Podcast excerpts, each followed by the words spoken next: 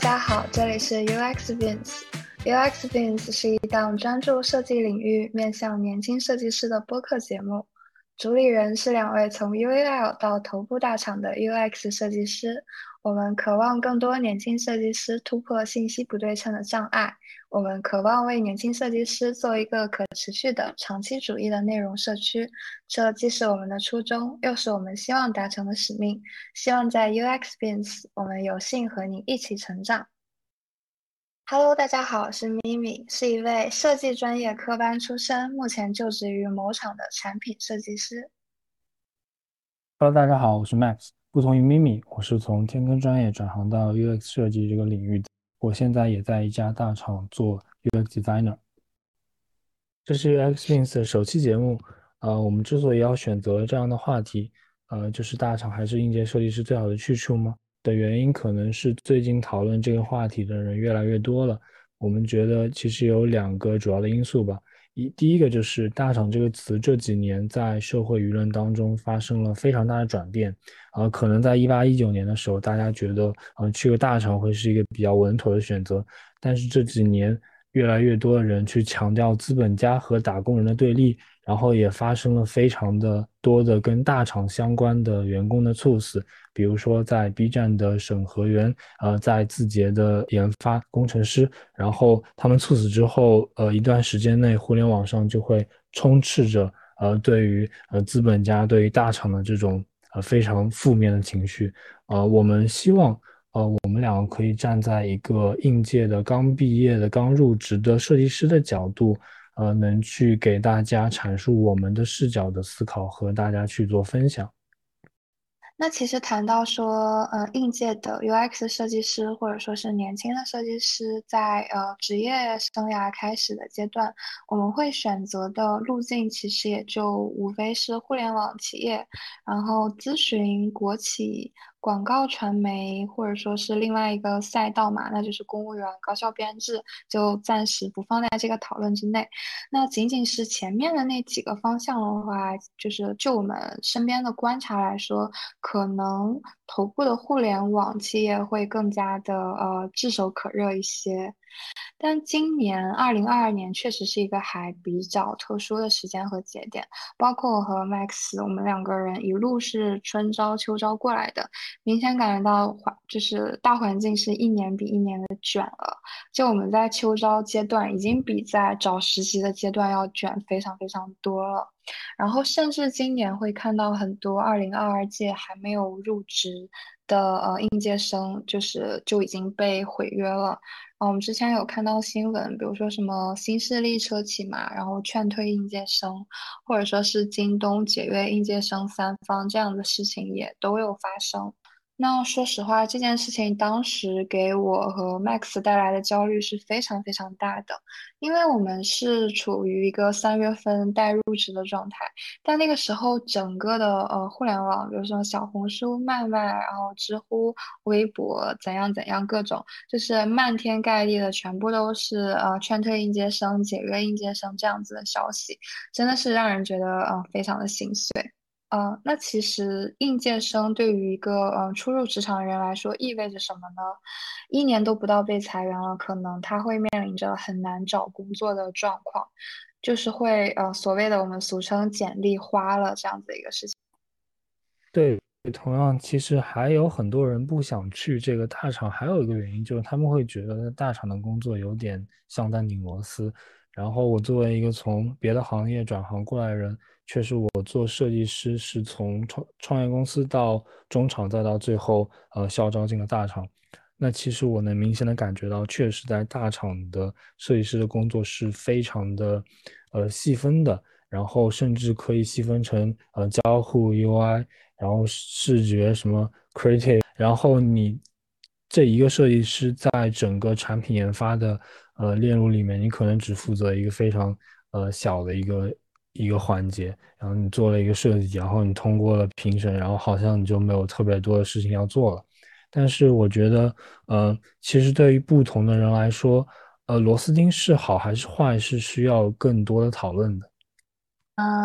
但是怎么说，Max，其实我会接受到还有另外一方的观点，就是很多人会说，哎，你是女生哎，那你要不要考虑说进一个外企或者怎样？因为大厂的 work-life balance 很糟糕这样子。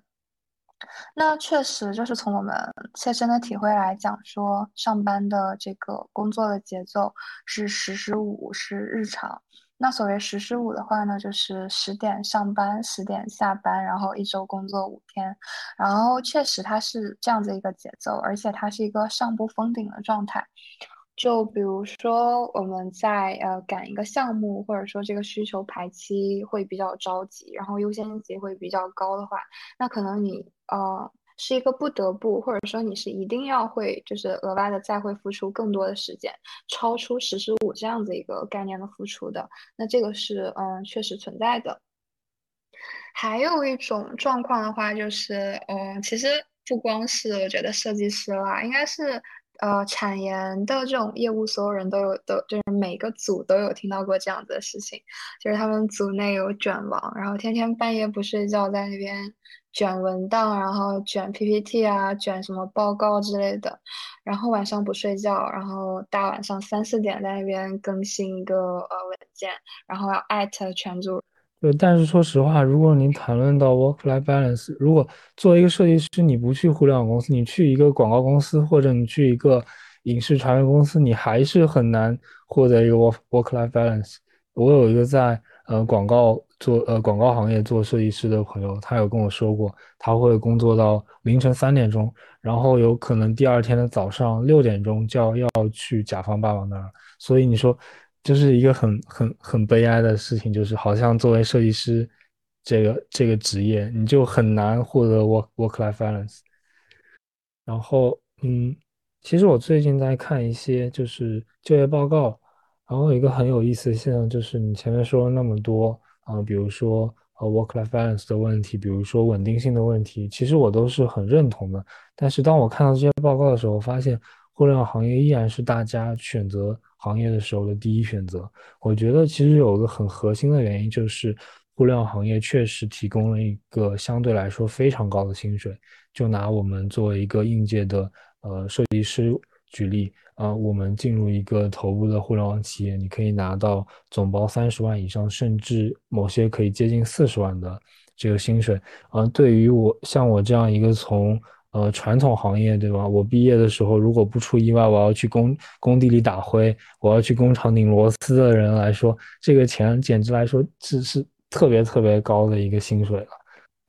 其实我前面也提到螺丝钉的问题，呃，其实我觉得对我来讲，呃，基于大厂的一个比较成熟的组织架构，呃，让我去在职业生涯初期，比如说一到两年甚至三年内去做一个螺丝钉的。工作其实我觉得是有成长的，呃，我觉得螺丝钉不可怕，没有成长才是最可怕的。呃，让我去呃在视觉方面，在交互逻辑方面去完善自己的这个职业技能，我觉得是可以接受的。因为呃，我想说一个事情，就是虽然你在小公司或者你在创业公司，你在小厂你能去负责更多的业务内容，你可以呃得到更全面的锻炼，但是其实小公司的。呃，产品的品质的要求和大公司完全不是一个级别的。大公司对于品质的要求是会更高的，所以站在这个角度，我觉得螺丝钉这个事情也是需要去辩证的看待的。对于每个人每个不同的情况来讲，可能是不太一样的。对，嗯，就其实刚才呃，Max 有讲。他对于大厂和呃中小厂，然后一个这种螺丝钉的看法，我想我突然想起来另外一个 topic，就是很多人会说，嗯，大厂没有什么意思，然后要去一些咨询行业，呃，挑战自己，或者说要去一些呃新势力，然后车企、能源这样子，去拥抱新兴的行业，而不是去一个什么日渐西山的大厂这样子。那那我其实想聊一下这部分，而且我会认为我其实是稍微有一点点话语权的。那首先，我们就是相较于一下咨询行业，我仍然会认为大厂是一个很好的去处。首先呢，就是因为我是有在咨询行业啊、有过实习的，而且那家咨询行业可能是，呃，现在国内呃做设计咨询非常非常出名的一家公司了。但是当我进入呃这家我非常感兴趣的，然后非常有名的咨询公司实习的时候，我会觉得还蛮失望的。就首先，因为我是一个立志要为用户提提供更好体验的设计师，然后我会觉得说，更好的体验是可以呃成就更好的生活的。那这是我自己作为设计师的一个出发点，一个想法。但是你在咨询公司的话，其实你会很难达成。因为其实你在咨询公司，你你是服务于你的甲方客户嘛，那可能你的出发点就不再是为用户提升更好的体验了，你的出发点就会变成为客户提供更好的体验，而且很多客户他的呃内部就也不会像是你想的那样，就是比如说呃客户他就会实质的非常非常的希望就是这个就完全是为他们的用户去着想的。那你在咨询行业，其实最常见的一种状况就是说，呃，比如说 A 企业的部门的总监，然后他会要求咨询公司来做这样子一个事情，但是他的最终目的是什么呢？他的最终目的可能是 for 他的这个部门，他要看到一些收益、一些数据的提升，然后再去汇报给他的老板，这是经常经常会看到的事情。所以，当你把一个项目落到实处的时候，其实你很难和你作为一个和我作为一个产品设计师的这个价值观一致。那刚才的话，其实是对于咨询行业的一些我的看法。那在呃新势力车企这边的话，其实我是从呃春秋招的时候就对新势力车企也还蛮感兴趣的，然后也有去做投递。那我是有其中两家，就是呃经历了蛮多蛮多面试，然后有一家就是走到了，就是我走完了他所有的面试的流程。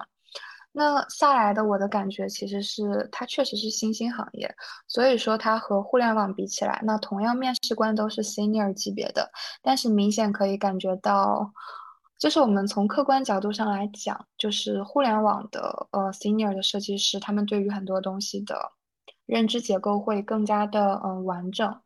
呃，如果就是你是一个就是非常追求就是极致成长的应届生来讲，我会认为说，其实你进入互联网可以得到更加全面的完善的培养，然后包括在各种 onboarding 的体系上面，嗯，也是做的非常好的。这个是对于应届生来说会比较比较好的一点。你进入一个相对完善的组织，然后有相对完善的培养的机制，这个一定是会对你的就是成长会有更大的帮助的。也就是我们所谓的在呃成长的过程当中少走弯路，然后会 不那么容易就是嗯面对损失嘛这样子。那互联网的话，其实。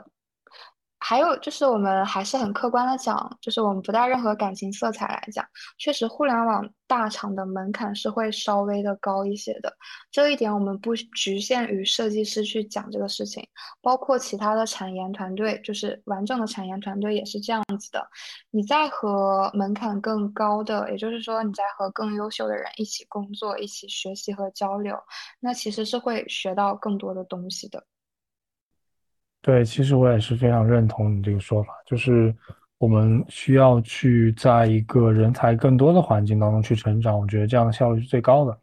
但其实，呃，前几天我也看到一个非常有意思的现象，就是有人说十年前是互联网刚起飞的时候，可以说是最好的入场时机，但是十年前的相关专业，比如说计算机、软件工程之类的分数其实是比较低的。而高的分数其实更多的是，比如说土木工程、机械类的一些一些专业。到了二零二二年，现在非常多的互联网公司在不停的裁员，而像北邮之类的计算机的高校的分数却越来越高。然后那个人就说了一个非常有意思的现象，就是是不是每个时代的最优秀的人都跟这个时代最有潜力的公司错配了？然后其实我也思考过这个问题，最后我发现好像这样的错配是一定会。存在的，而且一定会不停的发生的。我觉得其实首先人是比较短视的，人只能在一个比较短的期限内去做一个判断，比如说一到三年内，嗯，他去当他去做判断的时候，可能确实会在二零二二年互联网还是一个非常好的行业。然后第二个就是，其实我觉得人是很难去做一个正确的判断的，就是我们怎么能判断到未来一定会有哪些特别好的趋势呢？就像这一两年来，大家都在说这个魏小李啊，新能源特别好，然后今年他们就就毁约了一些还没有入职的这个应届生的 offer。可是你那天也有跟我讲说，我们就是今年会迎来什么史上最多什么应届生，好像好像每一年都是这样子，但是今年那个量级那个数字达到了什么一千万左右。我觉得这件事情它本身就很夸张、很离谱，就是说，呃，为什么最优秀的人一定就要和最有潜力的公司错配啊？就我觉得这个事情它本身就。不应该是这样子的。那我们为什么不可以问说，最优秀的人为什么不可以都去创造最有潜力的公司，而是要去就是找最有潜力的公司呀？或者说，哎，最优秀的人为什么就不能在家躺着呀？就是他们为什么就不能做就是其他的就 anything 他们很喜欢的事情呢？那就其实我本科的时候有呃认识一些英国的同学嘛。为什么我就从来没有从我英国的同学口中跟我说，他毕业一定要去伦敦的 Google，要不然他就是啊，他就觉得哎，就哦，我的职业生涯是不是就结束了？或者说啊，我要是不去 Google 的话，那这个事情是不是，嗯，就我就没有办法成为一个很好的设计师了？我就我就失去这个机会了？那我觉得就不是这样子的。啊。那我后来有看到，就是在 LinkedIn 上面关注他们的走向嘛。那他们确实是没有什么大厂执念，就当然也有去到伦敦的什么，呃，Google、YouTube 工作的人，但是我有看到很多很爱设计的同学，然后他们就会选择去一些呃精品的 studio。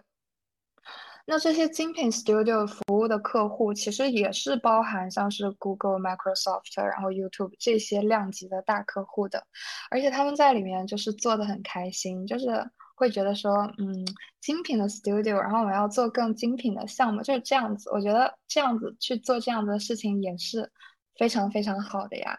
就不要有什么一定说我要去最有潜力的公司，然后我要去最好的公司，我就是要去什么嗯 top one、top two 这样子的公司才可以。这个的话，其实有让我回忆到另外一件事情，就是。啊，因为你知道我和你的面试战术就差别还蛮大的嘛。我属于是感兴趣的这种都会投一投，然后我是那种海投海面的这种。我当时印象很深，就是面到了我们就是所谓的手机大厂，就是 OV 这两家嘛。我印象很深，就是有一个就是到最后的一个总监面的时候，那个总监用很骄傲的语气跟我讲。说他们每年都会花很大笔的预算，就是去找北欧啊，或者说是欧洲哪哪哪，或者说是美国哪哪哪很厉害的 studio 去做他们的各种，比如说 branding，或者说是活动计划怎样怎样。哦，我当时就觉得说，嗯。为什么说就是我们大陆地区已经做到了非常非常头部的手机大厂，然后他们就是要做一个就是很很厉害很酷炫的一个活动，然后要去跨过大洋北岸，然后去找北欧的 studio 来做这个事情。那为什么说你是中国大陆的手机大厂，不能从中国大陆去寻找一个精品的 studio，然后完成这件事情呢？就像我刚才有讲说，那我从来没有听过英国的同学说他毕业之后一定要去伦敦的 Google，但是我会经常听到我们中国大陆的学生，包括我自己，我是非常非常有很强的这种意愿，然后要进入大厂的头部的这种嗯企业，然后不仅进入头部的企业，我还要想要进入头部的业务。然后就是去做这种设计，而非就是想过说，哦，我回了大陆之后，我是要去精品的 studio 的，我是要去呃磨练这个，就是我作为一个设计师的意志的。然后我要去就是服务，就是这些大厂，就是让他们作为我这个 studio 的客户的。那这种状况真的真的很少见，甚至我反思我自己也完全不是这样想的。嗯，对，明明你说的非常的有道理。就是你让我感觉到，就是每个时代最优秀的人是不是跟最有潜力的公司错配？这句话有点太过于机会主义和精英主义了。确实，我觉得每个人都可以选择自己想做的事业，他不一定要去一个规模非常大的大厂去工作才是成功，他也能去一个非常呃小而美的 studio，呃。非非常快乐的每天都在那儿工作和生活。但我觉得，呃，你之前有说到，为什么中国没有一个像像北欧那些或者像北美那些非常有名的 studio？我觉得可能和我们的国情还是强相关的，因为其实我们正处于，并且长期处于一个社会主义初级阶段。其实，呃，就像呃李克强总理说的，其实我们有六亿人的收入还是低于一千元的。就是在这种情况下，其实很少会有人去用爱发电。嗯，大家可能还是。呃，需要去赚非常多的钱去解决温饱的问题，他可能还是需要去非常努力的呃学习工作，去走出一个相对比较贫困的地区吧。正是因为这个当前我们发展阶段的原因，就是涉及价值当前在中国是一个非常低的认同的状态的，就是精品的 studio 其实是非常难。去存活的，可能只有一家或者两家这种空间，在一个细分领域内的话，所以，但是我觉得随着我们这个改革开放和经济发展，我觉得可以预见的将来会是发展的会越来越好的。嗯，我也希望将来国内会有很多很多很棒很棒的精品的 studio 的出现，然后我会很希望说，嗯，将来有越来越多来自中国大陆的学生，然后他们从海外回来，或者说他们就是在国内，然后设计学院学习设计，但他们说将来是会不仅仅会是大家所有人意愿都是挤进头部，然后挤入大厂这样子。但是呢，怎么说？希望我们不管是在互联网还是任何行业工作，都可以从年轻的设计师成长为为世界真正做出微小贡献的人。嗯，欢迎在评论区留下你的洞见，我们渴望与你一起碰撞更多的火花。UX Bins 在小红书小宇宙同名账户。我们会在小红书发布更多设计面经、产品分享以及工具使用技巧等一系列高质量内容分享，期待你的持续关注。